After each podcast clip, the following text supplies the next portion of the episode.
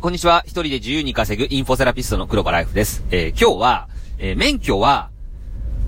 十分に活用せよ。というね、お話をしていきたいと思います。えー、免許っていうのは、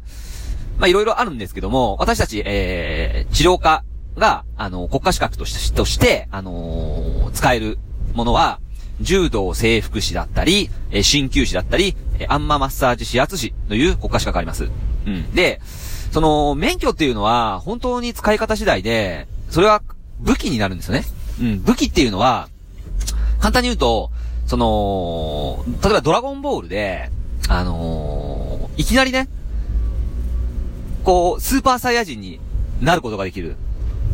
そんな感じなんですよね。うん。普通は、まあ、いろんなね、まあ、こう、修行して、もう、例えばその、亀仙人のね、その甲羅背負って、何十キロま、ね、何百キロま、ね、こう、走ったり階段登ったりして、そして、その、ね、あの、まあ、フリーザがね、あの、クリリンを、あのー、なんかね、殺して、それで悟空がね、その、ぶち切れて、で、スーパーサイジになったりとかね、しましたよね。うん。で、その過程において、まあ、ベジータの戦いがあったり、まあ、ピッコロだったりとか、いろんなね、人と戦いって、あのー、戦闘力上げていって、ね、修行して、その中で、もう、あるきっかけで、スーパーサイジになって、もう、すごいね、パワーを手に入れて、その、敵をやっつける。っていうね、あの、ことがあったんですけども、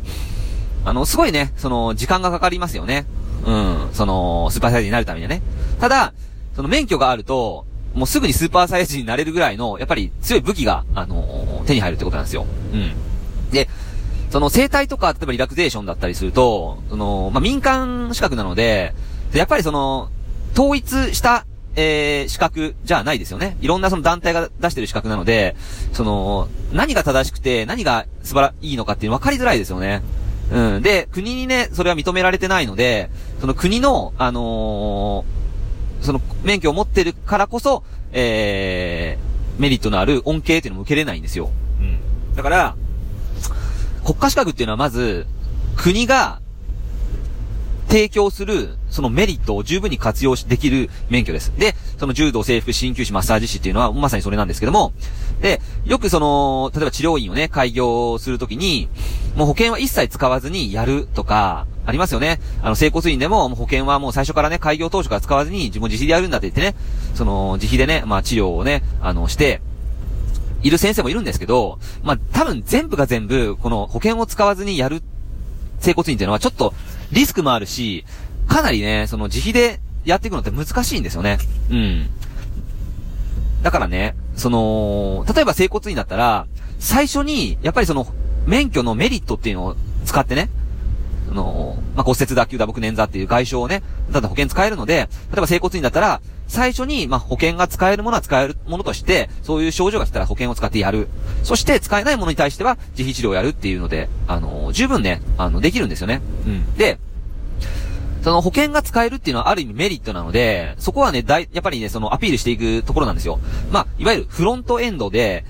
ね、そのお客さん、患者さんを、あの、まあ、保険が使える、イコール、まあ、安く治療ができるっていうのはメリットになりますよね。で、それで、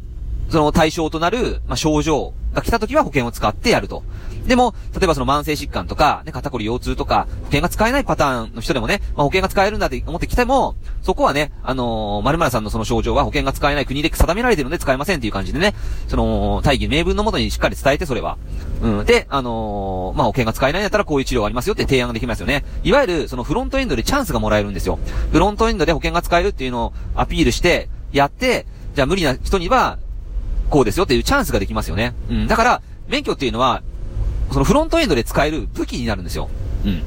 で、その訪問鍼灸マッサージも同じで、まあ鍼灸師とかマッサージの免許も同じで、例えば鍼灸師とかマッサージでね、その本当に保険も使わずに実費の治療院をやったとしても、その、こういう、あの、寝たきりとか、ね、あの、高困難な方には、あの、こうやって訪問して治療もできますよ。しかも保険も使えて、まあ、そのためには医師の同意書が必要になりますかみたいな感じで、そこでね、その、一般の人にもね、その、例えば、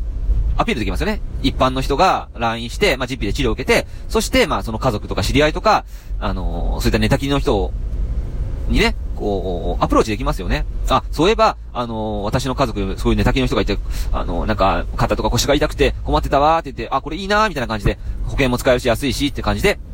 できますよね。うん。だから、鍼灸師、マッサージ師も保険が使えるっていう、まあ、国のね、その、提供する、そのメリット、まあ、恩恵に、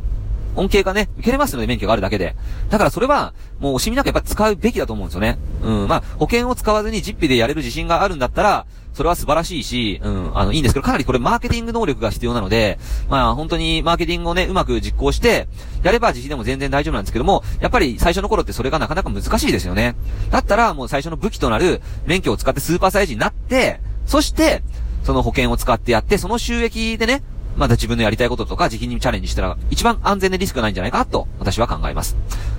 だからね、今日は、その、鍼灸師、あんまマッサージしやすい柔道整復師は、武器、